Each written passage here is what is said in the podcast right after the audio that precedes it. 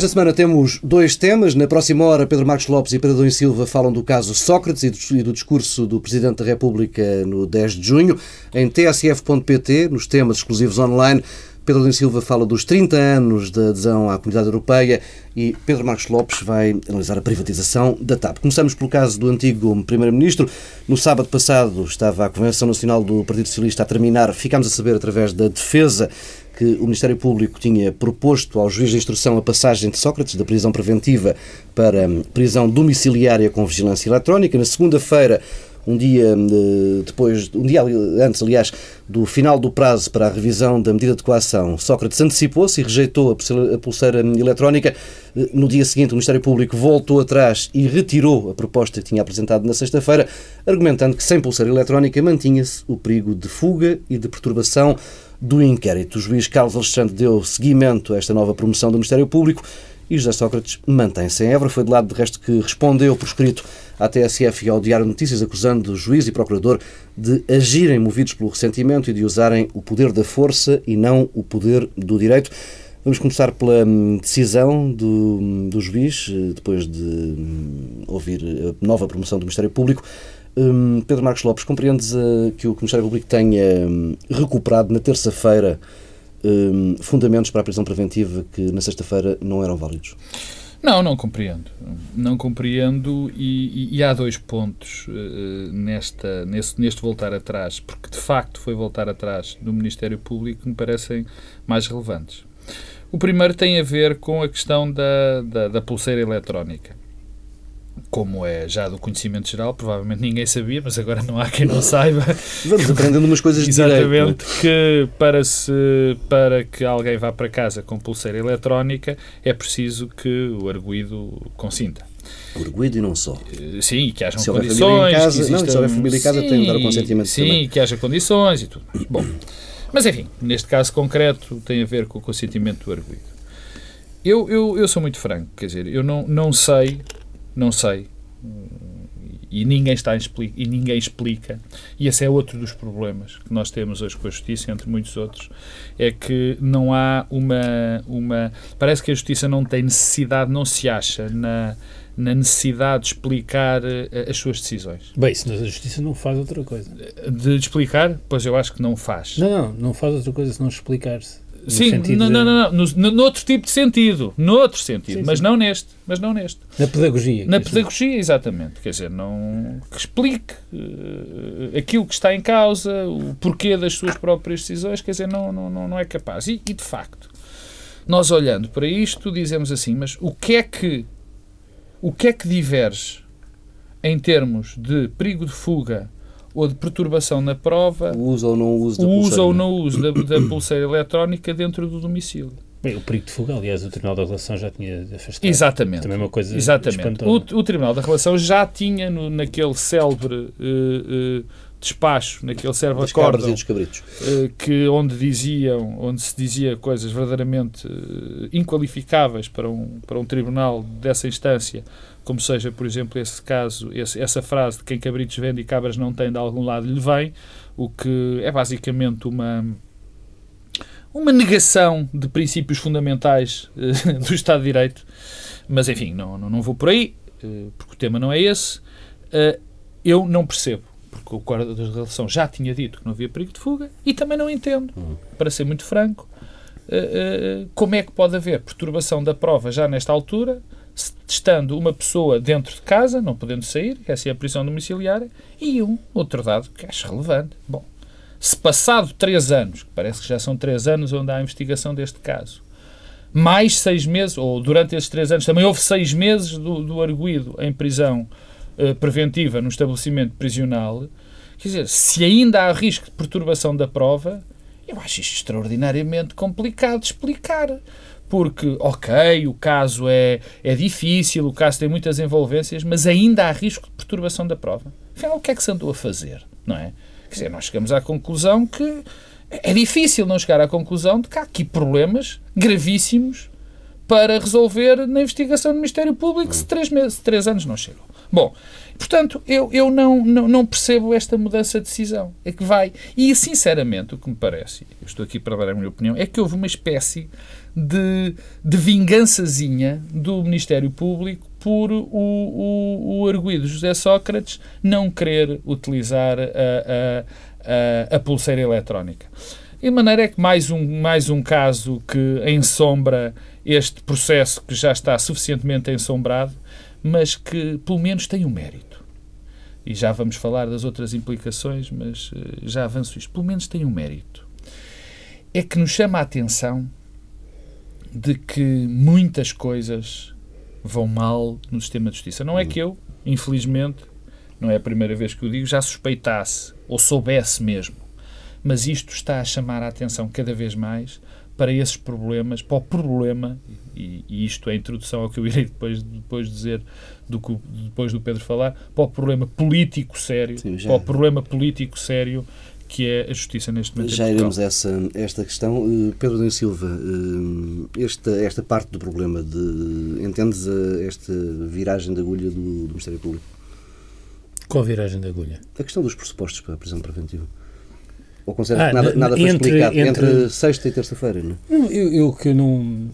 É uma, antes de responder à tua pergunta, é uma coisa que é muito difícil, que é, é separar é, o que conhecemos do caso daquilo que o caso revela hum. sobre a justiça em Portugal. Um, e devo dizer que o que conhecemos do caso não ajuda a causa do que o caso revela sobre a justiça em Portugal. Uh, e eu tenho muita dificuldade hoje em falar sobre este assunto sem uh, estas duas uh, dimensões. Quanto à medida de coação, o que me espanta não é tanta mudança entre sábado e terça, durante esta semana.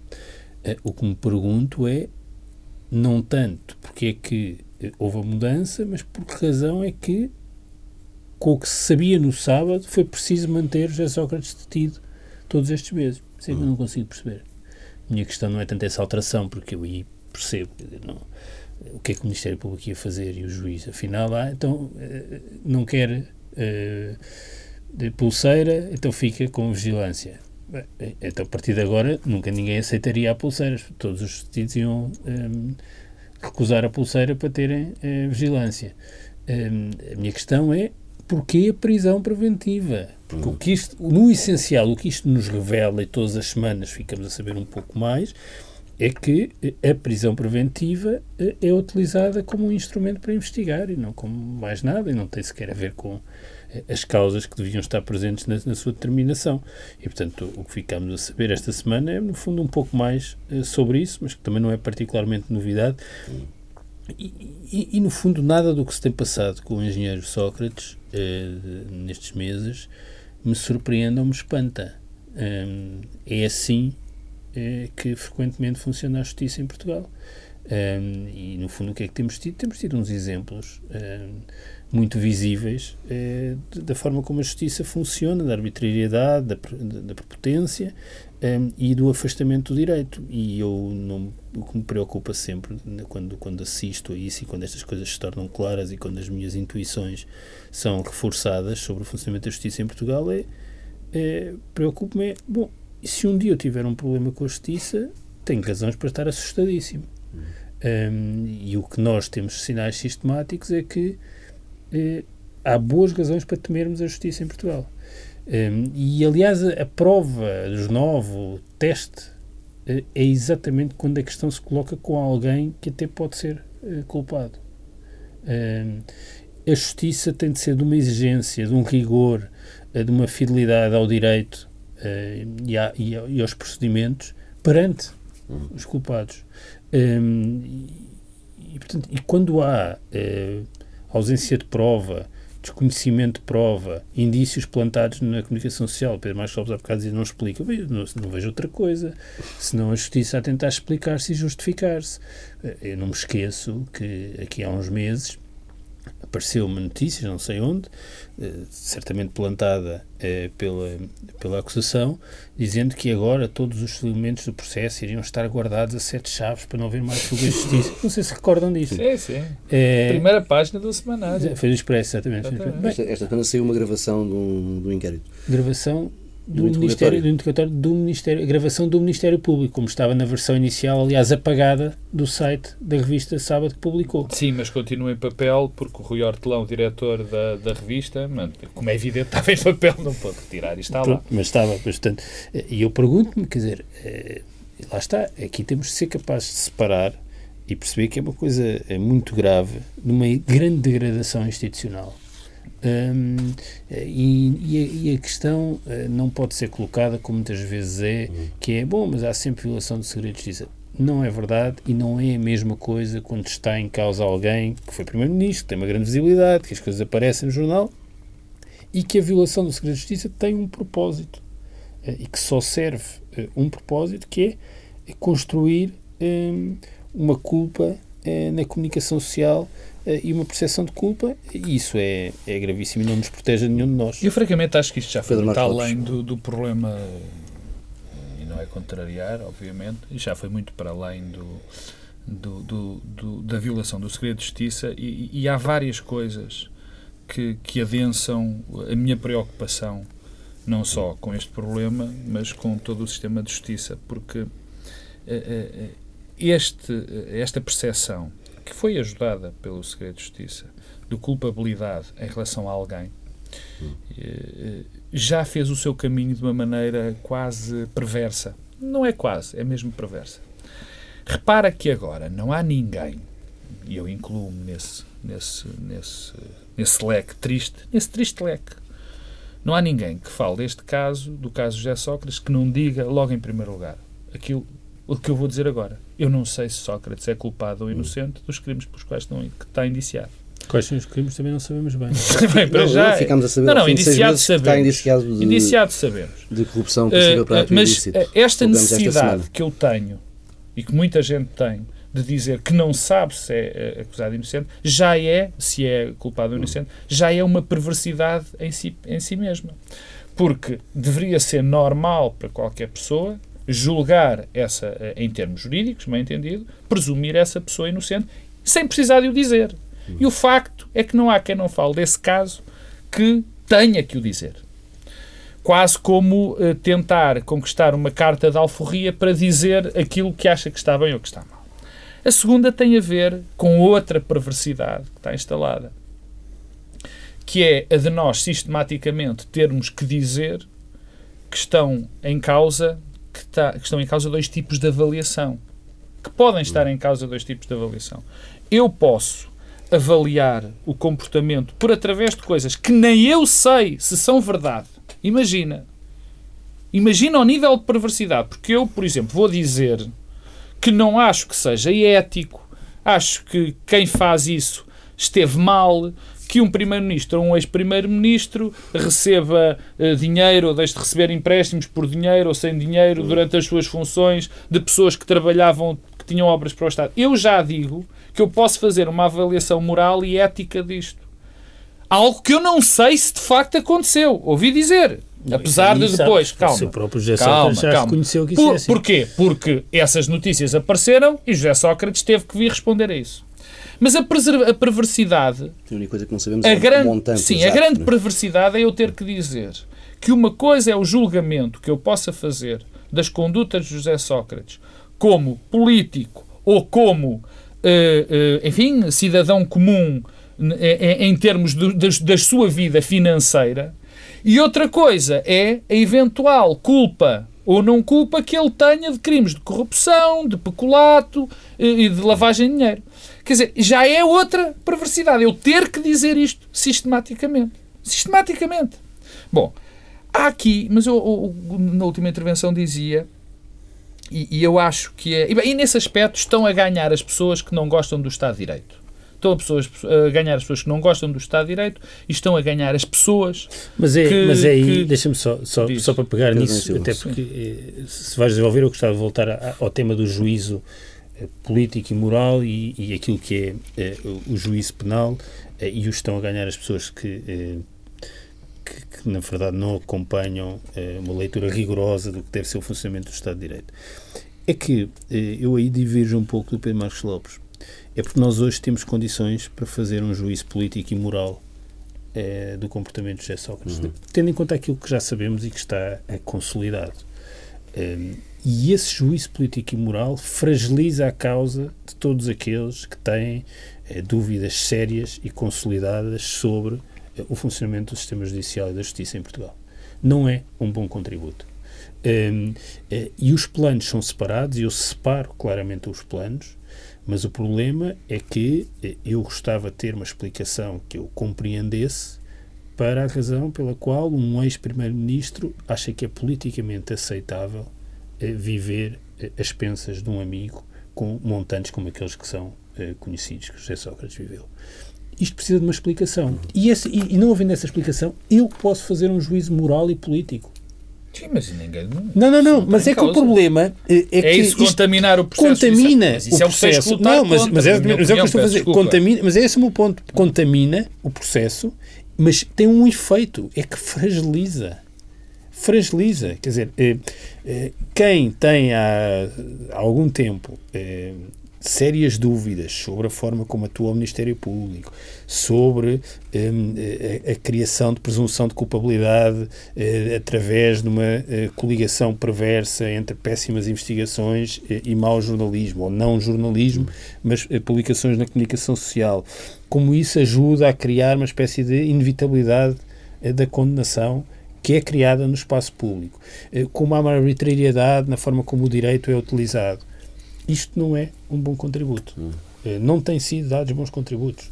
Eh, e até vou mais longe. Acho que o próprio lado cruzada pessoal, eh, em que se está a tornar também a defesa do José Sócrates, não é um bom contributo. É verdade, mas há, há, há, eu percebo os argumentos do Pedro. Eu acho que eu não concordo com eles em tese, porque acho que na altura em que nós, em, na altura em que um cidadão respeitador e que se preocupe com os fundamentos do Estado de Direito, permitir que essa confusão se estabeleça, acabamos também por abrir a porta a que essa a confusão se estabeleça ainda mais dentro da comunidade. E eu acho que isso já está suficientemente consolidado e acho que a tarefa.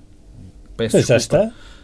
Por isso mesmo. Mas já está. Por isso mesmo. E os contributos dos engenheiros José Sócrates Sim. não foram é- particularmente não, não positivos. foram, não foram. Mas particularmente, por exatamente... Essa, aliás, era essa a responsabilidade não. também de alguém que foi claro. Primeiro-Ministro. É também oh, essa Pedro, responsabilidade. Mas por exatamente... E por isso isso é possível fazer um Por isso político. estar estabelecido, mas por isso estar estabelecido, por já haver essa noção que isso está a inquinar, por já sabermos que isso está a perturbar o inquérito e a própria percepção do Estado de Direito e a percepção desses princípios fundamentais do Estado Democrático, é que devemos, na minha opinião, mostrar que os planos devem ser completamente claro. diferentes. E, o, e separar, é exatamente isso, aí. Só, desculpa só uma coisa.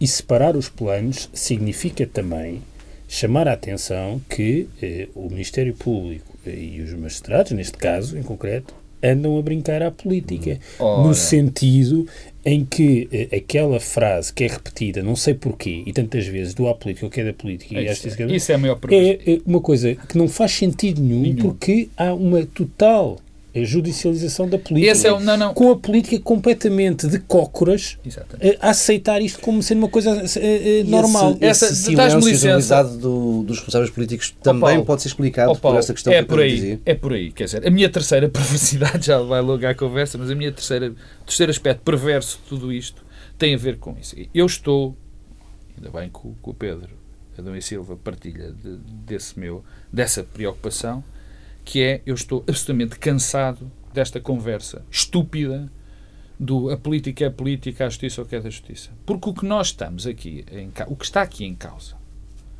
são aspectos fundamentais da política. Ou seja, de opções relevantes que se faz em termos políticos e que depois emanam sobre o quadro, sobre a organização do Estado em termos, em termos globais. Ou seja, o que é que eu quero dizer? Quando se fala do caso Sócrates e de todas estas tudo o que está a acontecer, de, de, de nós se passarem já dois anos ou três anos de investigação e ainda não haver uma acusação, de se estar a utilizar nitidamente a prisão preventiva sem justificação, uhum. de, de nós termos as peças de processo, peças, interrogatórios, interrogatórios integrais dentro, na, na, na, praça pública. Passado dizer, um par de dias. Passado um par de dias, quer dizer, uh, uh, julga, uh, peças processuais, portanto, acórdãos onde se diz... programa de solidariedade da justiça. Sim, acórdãos, acórdãos, hum. acórdãos que dizem quem cabritos vende e cabras não tem, temos, que tem... Deixa-me só acabar. Pedro, e conteúdo, já vamos, sim. já vamos, conteúdo, mais ou menos. mais política. Basicamente, não, não, mas eu, neste momento eu estou a falar de política. Sim, não, é esse tá o problema. Mas... Não, não, eu estou a falar de política. O que me perturba eu sei que me dirão assim, que me podem dizer assim, bom, não vamos agora falar desses problemas que existem na justiça porque estamos numa altura complicada, estamos em campanha eleitoral. Eu estou completamente em desacordo com essa posição. Quer dizer, o que nós estamos a falar é de pilares, valha-me Deus, deixa-me repetir.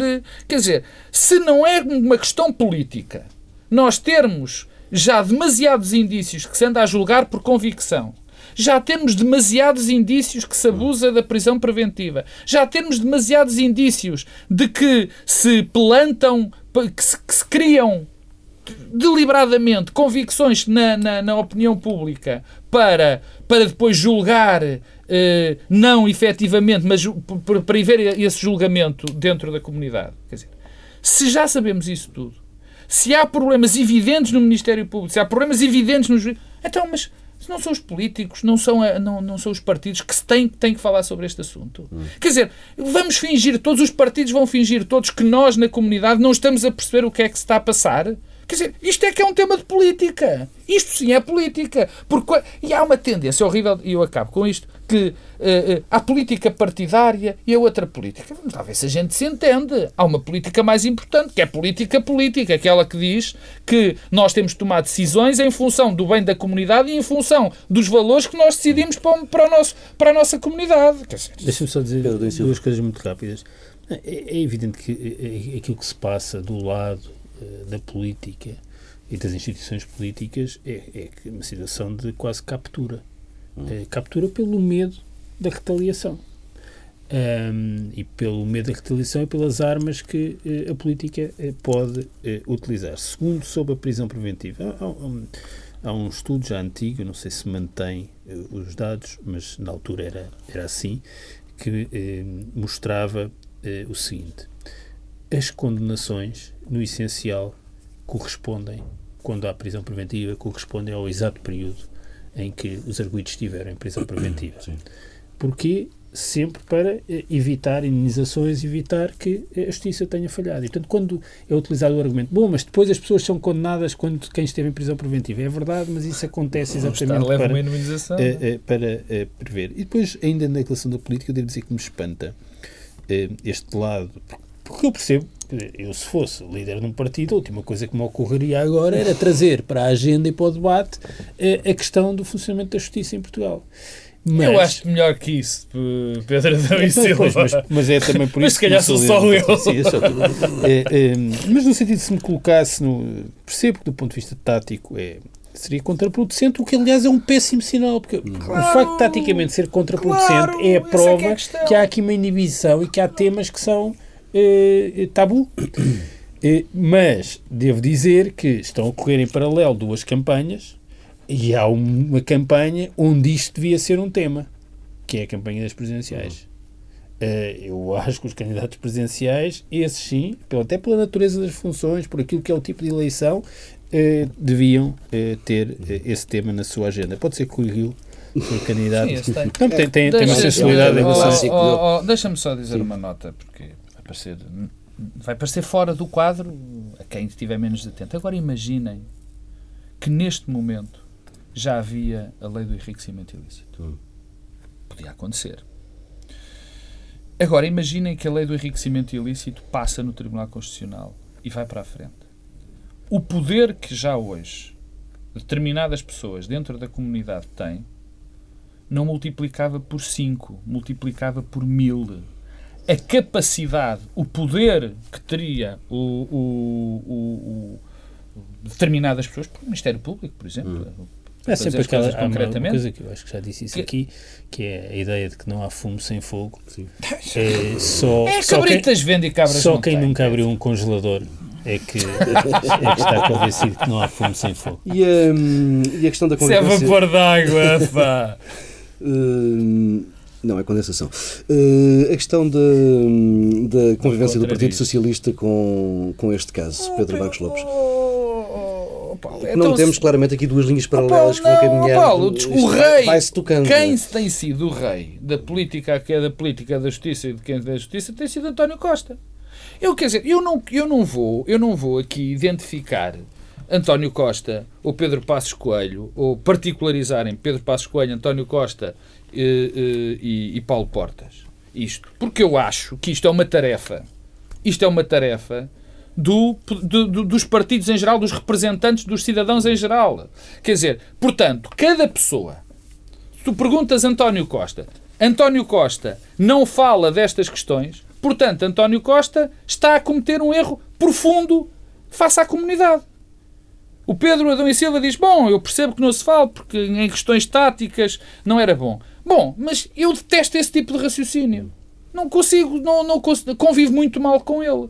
Porque se António Costa, que até foi Ministro da Justiça, não sabe que há problemas sérios na Justiça e que os partidos devem tratar deste assunto o mais depressa possível, seja em receio de revisão constitucional, seja em pactos de regime, tem que tratar deste assunto o mais depressa possível. Não, não, António... não, não, é, não, é, é, é, a questão é, dos efeitos. Uh, oh, nós, nós, vimos oh. no sábado, por exemplo, que a Convenção Nacional do, do Partido Socialista, que até àquela altura oh. não tinha corrido provavelmente mal em termos mediáticos, Sim. Uh, acabou, de um segundo para o outro, mal uh, oh. o advogado João Araújo falou oh, à porta oh, do isso. Por acaso, eu, eu, eu, não, eu, não, eu não consigo, não consigo, não consigo ter essa leitura. Mas deixa-me concluir o que estava a dizer. Se António Costa não fala dos problemas que existem na justiça e de que os casos José Sócrates é um evidente é um, é um exemplo claro dos problemas. Um, se António Costa acha que está bem e se recusa a falar porque está em campanha eleitoral, é um político que provavelmente, na minha opinião, não serve para dirigir o país. Pedro Silva, estava a dizer que não concordas que. Não, no apagamento mediático. Não, não, não, não parece. Não parece e, e por uh, alguns dados que nós também podemos uh, refletir. Há, é evidente, uma inibição. Uh, mas a inibição é natural. José Sócrates foi primeiro-ministro do Partido Socialista e, portanto, o Partido Socialista e o seu líder estão inibidos de falar sobre este tema. Aí já não é a questão mais vasta eh, da eh, justiça e do poder eh, e da arbitrariedade eh, do sistema eh, em Portugal. É aqui uma questão concreta. Há uma inibição eh, e uma inibição que, aliás, é uma dupla inibição, porque isso também é curioso. É que António Costa não pode falar porque José Sócrates era o líder do Partido Socialista e foi primeiro-ministro, um, e isso tem, tem consequências, não tínhamos dúvidas que isso tem consequências para a mobilização, para, eh, para o voto no Partido Socialista, já lá, já, uhum. já lá vamos, mas também Pedro Passos Coelho está inibido de falar sobre o assunto. Um, e isso é curioso. Aliás, Pedro Passos Coelho só falou de José Sócrates no momento em que esteve mais apertado e de maior aflição nos últimos meses. Hum. Foi na altura das dívidas da Segurança Social. E não lhe ficou bem. Não lhe ficou bem. O que, aliás, sugere uma coisa, eh, que é, ainda assim, os portugueses separam José Sócrates do Partido Socialista. Hum. E, portanto, eu não sei se tem esse efeito de contaminação da convenção ou do acontecimento do que o PS eh, eh, teve eh, naquele, naquele dia. Agora, voltando à questão de fundo, eu acho que os sinais que nos são dados do sistema judicial são a melhor são o melhor dos pretextos e o melhor das razões para alguém de bom senso não ter nenhuma vontade de ter atividade política em Portugal porque a relação que se está a estabelecer, a presunção da culpabilidade em relação aos políticos, eh, tudo isso, de facto, as pessoas de bom senso devem ter as maiores reservas eh, e receio de ter qualquer atividade eh, política em Portugal. É só isso que mostra, até, até pelo condicionamento. É por isso que o Paulo Tavares não vai para a política. Vamos eh, avançando para o discurso de Cavaco Silva nas cerimónias do 10 de junho. O Presidente da República apontou uma espécie de caderno de encargos para governações futuras, traçou um retrato de um país positivo, recusou ser porta-voz do desânimo e do pessimismo e criticou os profissionais da descrença e os profetas do miserabilismo.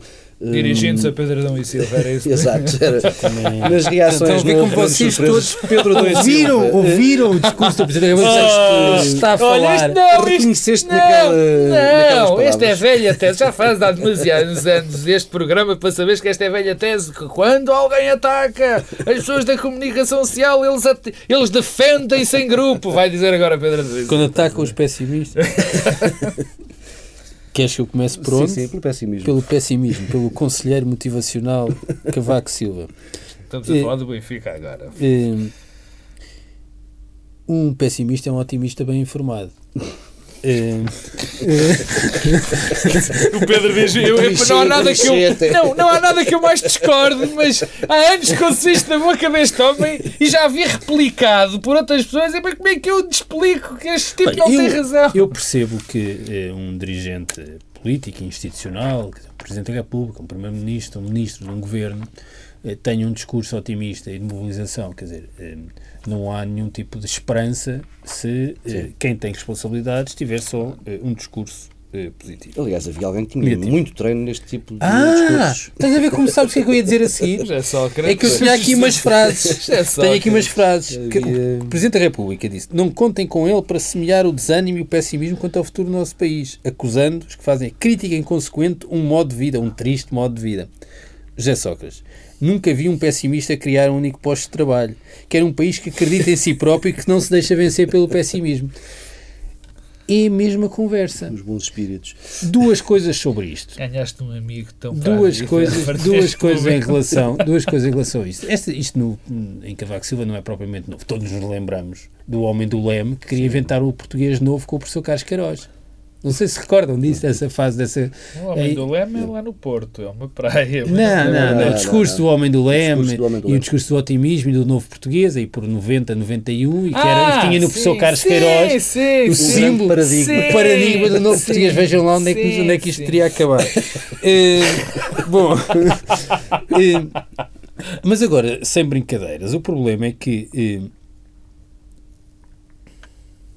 esse, esse, este convite eh, à suspensão do pessimismo é mesmo um convite à suspensão do pensamento crítico uhum. e à suspensão de todo o pensamento.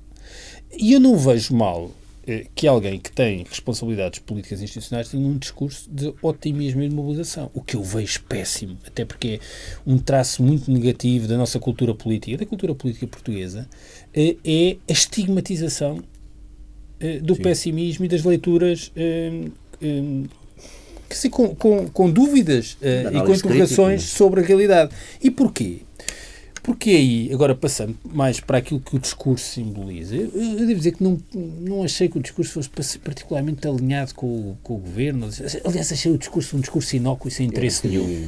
Uh, sem interesse nenhum, inócuo, quer dizer, não tem aqueles quatro pontos eh, que Cavaco Silva definiu uh, para o futuro, são as coisas com as quais toda a gente concorda, quer dizer, não querem dizer nada, não se traduzem em nada, é uma mão cheia de nada uh, e, e, o discurso tem lacunas gravíssimas, porque quando o Presidente da República tem uma espécie de pré-requisito, que já tem enunciado há muito tempo, das condições de governabilidade e de estabilidade, para alcançar aqueles quatro objetivos, quer dizer, não há estabilidade nem governabilidade sem eh, um reequilíbrio social e um reequilíbrio do emprego. Não há. Não, nunca vai haver estabilidade política nem governabilidade. E como é que é possível um Presidente da República não colocar também um acento tónico eh, nisto?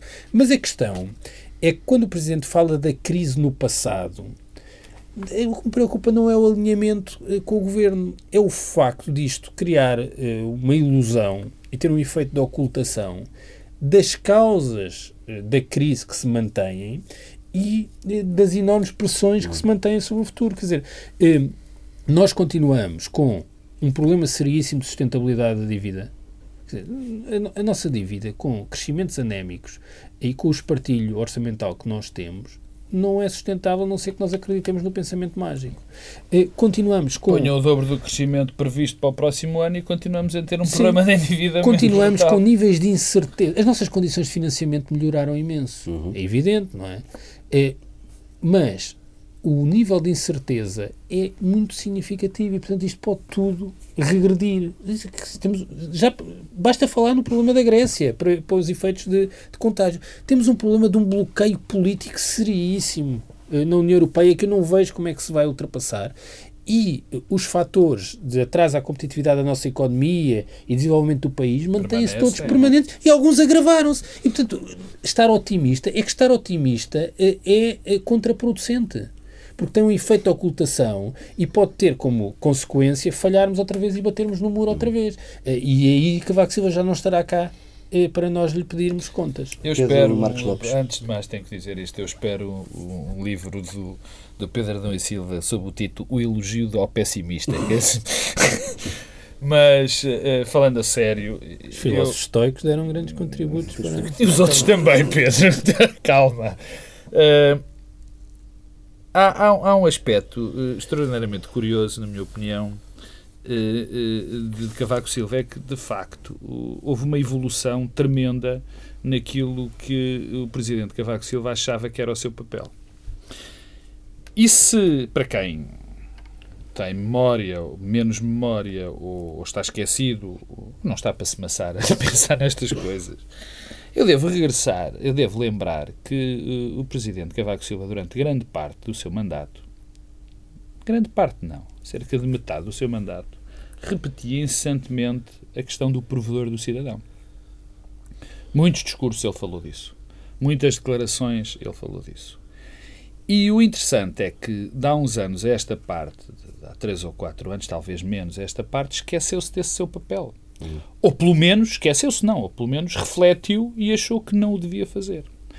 E eu acho que este discurso é um bom exemplo dessa nova linha que já conhecíamos, portanto é mais, é a evolução na continuidade, digamos assim, desta nova linha escolhida. Porque repare, eu. Eu, ao contrário do Pedro, sou um, sou um otimista. Acho sempre, acho sempre que vai fazer sol. Por isso é que me engano muitas vezes. Ou se calhar me engano mais vezes. Mas repara, eu, eu percebo que o Presidente da República tenha que fazer em muitos momentos um discurso otimista, ou pelo menos um discurso motivador. Escusava era de atacar os que têm. A questão é essa. A questão é esta. O que não, não pode, quer dizer, não pode despachar. Não pode, na minha opinião, bem entendido. Estou a dizer muitas vezes na minha opinião. Reforçar. Uh, reforçar não.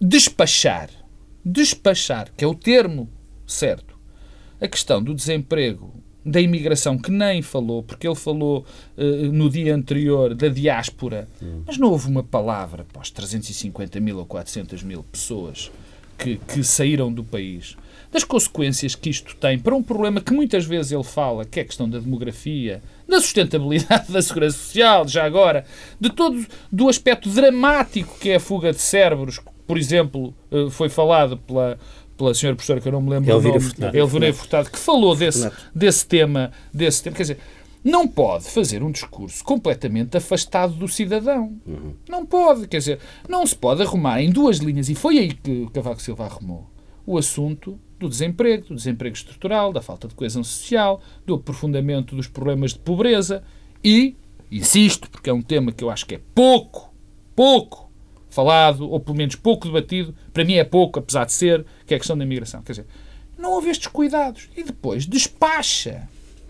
Despacha o que é o futuro do país, ou da visão que ele tem para o país, com quatro lugares comuns, completamente. Todos os partidos concordam com aquilo? Não, não, há ninguém que não concorde com aquilo. Quer dizer, o contrário daquilo é: não, eu defendo um déficit comercial brutal, eu defendo desequilíbrio das, desequilíbrio contas... das contas públicas e, e que as pessoas devem pagar ainda mais impostos. E uma dívida brutal. Quer dizer, e uma dívida brutal. Quer dizer, isto não é nada. Sim. Quer dizer, e um, e um Presidente da República que não só, bem, agora já não quer ser provedor do cidadão, mas foi provedor do cidadão, não teve esse discurso para as pessoas, e a pessoa que dizia que era um economista que de economia percebia ele, não houve uma palavra para dois problemas graves que continuam, esses sim estruturais, que é a questão da produtividade, estou farto de falar disso, a produtividade, a falta de estoque de capital, dessas questões, rigorosamente nada. É curioso, dizer, porque o, a sensação que se fica em relação a Cavaco Silva nos últimos tempos é que está sempre empenhado num acerto de contas.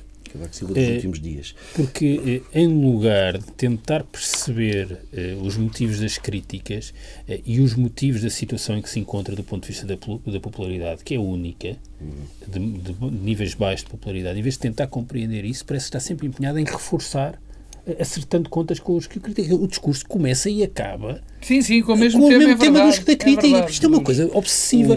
E isso é que explica o PS. Porque me parece que neste momento eh, Cavaco Silva vai fazer uma intervenção Uh, e já nem é preciso ouvir claro, a intervenção. Compensa. A seguir, o Partido Socialista vai criticar Sim, a intervenção. Com grande violência. Porquê? Compensa. Porque compensa. Claro. Pela primeira vez na história da nossa democracia, é possível a um partido da oposição fazer do, do, do Presidente da República o adversário, porque isso compensa e traz ganhos. E traz ganhos por única e exclusiva responsabilidade do Presidente da República, que se colocou na posição insólita em que se encontra e cada vez que tem uma oportunidade para corrigir, em vez de corrigir, eu vi, reforça. Eu, eu ouvi um, um comentário uh, muito interessante. Bem, é normal porque a esquerda é menos a esquerda é menos institucional e, portanto, acha que pode atacar pode atacar o Presidente da República. Eu, eu, eu, eu acho esse tipo de raciocínio curiosíssimo porque se houve ataques, eh, e, e, e, que eu lamento profundamente, e já que eu disse muitas vezes, se houve ataques institucionais, se existiram ataques institucionais nos últimos anos, infelizmente vieram de um governo teoricamente centro-direita. Teoricamente, quero reforçar isto de centro-direita, que foram os ataques que foram feitos ao Tribunal Constitucional. Teoricamente centro-direita, porque é que é em teoria de centro-direita e não na prática? O que é que este governo não é na prática de centro-direita? Não, eu não, uh, bem, eu não, não consigo reconhecer uma linha ideológica bem, certa. Eu não vejo coisa mais clara. Sim, mas eu não. Uh, uh, e portanto, quer dizer, esse, esse raciocínio não pega. Aliás, até se isso é assim para o centro-direita respeitar as instituições, neste caso concreto não houvesse respeito, respeito pelo Tribunal Constitucional.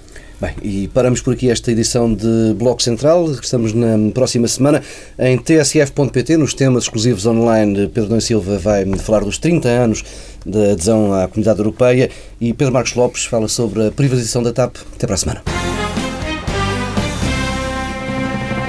Pedro Marcos Lopes, a privatização da TAP resolvida esta semana. Bom, hum, eu desde o princípio que, que, Enfim, eu desde o princípio não. O país, desde o princípio, que acertou que a TAP, ou pelo menos uma parte da TAP, deveria ser privatizada. Isto uhum. já tem uns anos, já vem do governo de António Guterres. A questão seria que parte é que seria privatizada ou, ou em que condições seria privatizada.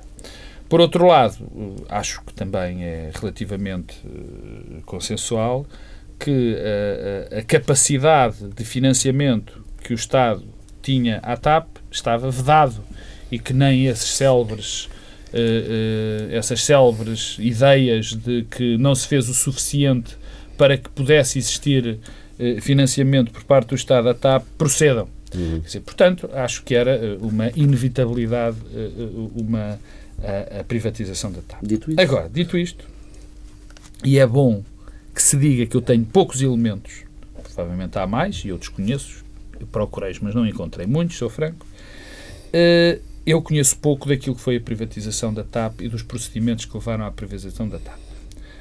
Agora, há duas coisas que eu sei. A primeira é que eu fui surpreendido com as outras privatizações, por uhum. exemplo, a da REN, uh, com coisas que ficamos a saber uns dias ou uns meses depois e que na altura da privatização eram perfeitamente claros e afinal não eram. E o que aconteceu com a TAP aconteceu com outras empresas. Eu, apesar, acho que isso é suficientemente claro, na dúvida sou a favor das privatizações, uh, apesar de ser, por exemplo, contra a privatização da REN, é o único caso, provavelmente, destes todos que eu, fui, que eu sou contra, uh, eu queria que as coisas tivessem sido mais claras. E como queria, e tive boas razões para ter querido que as coisas tivessem sido mais claras, tenho essa vontade, tenho esse receio reforçado na privatização da TAP. Em segundo lugar, uh, tenho que dizer que, uh, que é, porque é a minha opinião, que o Sérgio Monteiro, uh, o Secretário de Estado dos Transportes, tem sido provavelmente o Secretário de Estado, não o melhor Secretário de Estado, porque isso é muito difícil, nem eu vou fazer essa avaliação, mas tem sido suficientemente claro, tem sido suficientemente aberto, tem dado provas de bastante competência, uhum. que me deixa mais calmo, apesar de nunca me esquecer daquilo que eu disse atrás. O terceiro tem a ver com quem ganhou este processo. Uh, entre o Sr. David qualquer coisa... Nilman. Nilman.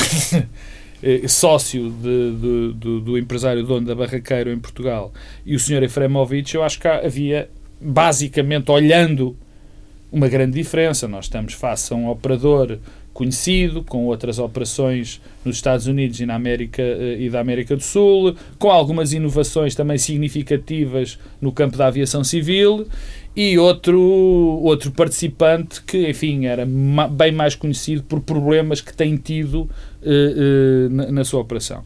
Portanto, nesse aspecto, nesse aspecto, aparentemente as coisas correram bem. Mas é o último, e com isto acaba, o meu grande problema é que sei pouco, há muito pouca gente a saber uhum. muito e o que foram as últimas privatizações, uh, enfim, fazem recear o pior. Espero que não, espero muito sinceramente que não, desta privatização. Pedro Adão Silva, a adesão de Portugal à União Europeia passaram 30 anos. 30 anos da assinatura da adesão. Uhum. Eh, vão-se cumprir 30 anos no 1 de janeiro em que somos uh, membros um, ehm, de pleno direito. Uh, não há outro fator tão transformador do país como a adesão. Uh, e tão transformador ao longo do tempo. Uh, não apenas nos primeiros anos da adesão, mas ainda hoje. Uhum. o país é política, económica, financeira e socialmente, e também do ponto de vista cultural, uma realidade completamente diferente. E se tivermos de identificar uma causa para essa transformação, é uhum. mesmo a europeização. Um, ehm, o que é que eu acho que nós devemos recordar? Eh, no momento em que passam exatamente fez ontem, 30 anos, eh, duas coisas. O momento da adesão, um momento de adesão que ocorre com muitas dúvidas e ceticismo de muitos uh, setores da nossa sociedade, muitos partidos. Uh, o Presidente Cavaco Silva, por exemplo, queria adiar, como se fosse possível adiar uh, estes processos. Um, e, e, e, portanto, há esse lado. Um, é curioso porque eu lia ontem um texto da Teresa de Souza que relatava a sua própria experiência de, de, jornalista na, à época, quer nas negociações, quer no próprio dia, uh, e sublinhava que Mário Soares tinha dito no discurso no dia 12 de junho que em cinco anos o país estaria irreconhecível. Uhum. E é impressionante como de 86 para 91 o país ficou mesmo irreconhecível. Um, e isso teve um lado de ganhos materiais, económicos e sociais. Fácil, o país ficou mesmo muito melhor uh, e melhorou, as condições de vida dos portugueses melhoraram, uh, as condições sociais, infraestruturas, tudo, mas teve. Tinham um... razão GNR. Exatamente. uma fenda para, para nós dois. Uma fenda. mas para além da dimensão material, há uma coisa que nós tendemos, se calhar, a esquecer: é que eh, a adesão foi eh, um poderoso mecanismo para eh, estabilizar o regime político e as instituições da democracia. E isto tudo foi muito próximo e muito depressa. E eu acho que isso nos deve levar a olhar para os dias de hoje. É que, da mesma forma que nos primeiros anos a União Europeia pertença à comunidade foi um fator de estabilização institucional e de quase resgate do nosso país e do nosso regime, um, hoje é provavelmente o maior fator de incerteza.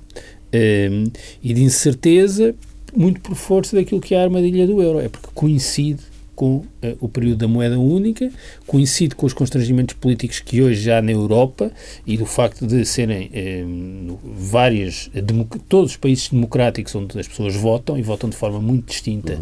uh, e isso cria aqui bloqueios, a armadilha da decisão conjunta cria bloqueios para superar uh, os problemas que os países europeus enfrentam, o que está a ter consequências económicas e sociais muito acentuadas, como sabemos, como sabem os gregos, como sabem outros países da periferia da zona euro. Aliás, curiosamente, os países que à época da adesão eram os países da coesão, uhum. são os mesmos países que, passados 30 anos, têm problemas seríssimos eh, e deixaram de ser os países da coesão.